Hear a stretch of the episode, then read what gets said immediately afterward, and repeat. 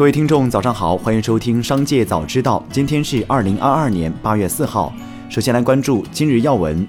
八月三号，北大教授陈春花向华为道歉，并承认博士学位未被认证。对此，北京大学发布声明称，该校国家发展研究院于八月三号收到了陈春花的辞职申请，该校已按程序终止其聘用合同。再来关注企业动态。不少人问东方甄选会不会也出现原来个人卖货平台出现的一些问题。俞敏洪称，首先一上来就是一个上市公司，上市公司的每分钱都要入账，这是第一个好处。第二，我们不是靠抠弄，最后想办法背后省点钱，而是我们这个平台的成立，立刻在股市上就能看到股民的信任。据媒体报道，快时尚品牌 Gap 北京领展购物中心的门店已进入关店倒计时，多家上海门店清仓打折，即将撤柜。Gap 的工作人员表示，一些店铺可能有一些营业方案的变化，门店有所调整。八月三号，神州专车微博发布消息称，公司机房主干光缆出现故障，导致系统网络异常。值得注意的是，七月二十八号晚间，神州专车曾因通信光缆被挖断，无法使用轿车服务。在二十九号早间发布的系统恢复通知中，神州专车特别提到，增加一条备用线路，防止类似事件再次发生。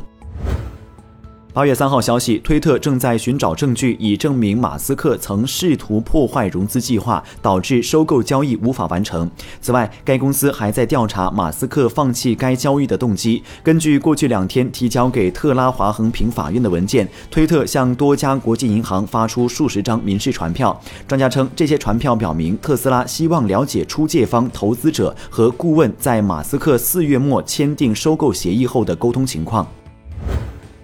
自二零二零年九月发起 IPO 冲击到如今，已经过去近两年。在更新了七版招股书，遭到三次深交所问询后，思维造物选择主动撤回 IPO。深交所披露，北京思维造物信息科技股份有限公司、湖南新远环境科技股份有限公司、杭州碧城数字技术股份有限公司申请撤回发行上市申请文件。深交所决定终止对三家公司首次公开发行股票并在创业板上上市的审核。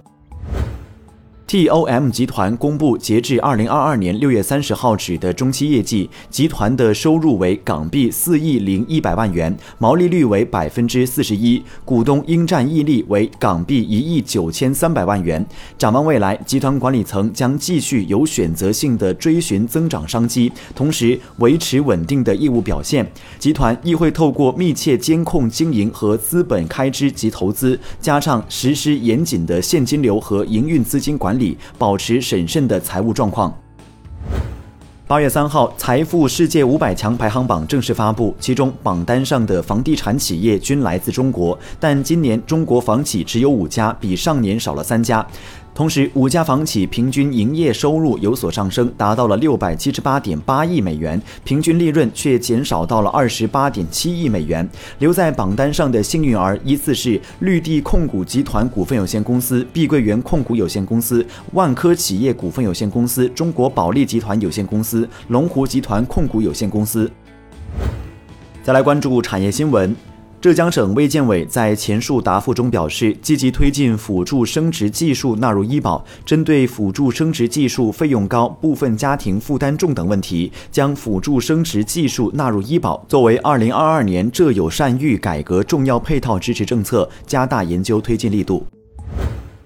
八月三号，工业和信息化部发布通告称，第二季度幺二三二幺网络不良与垃圾信息举报受理中心共接到不良手机应用有效投诉三点一四万件次，环比下降百分之二十五，同比下降百分之二十七。通过行业自律，中国互联网协会联合应用商店、安全检测厂商对其中存在问题的五十四款不良手机应用进行了下架处理。今年进入榜单的中国银行共有十家，分别为工商银行、建设银行、农业银行、中国银行、交通银行、招商银行、光大银行、兴业银行、浦发银行以及民生银行。其中，工建农三大中国商业银行继续位列利润榜前十位，其中工商银行的利润高达五百四十亿美元。以上就是本期商界早知道全部内容，感谢收听，下次再见。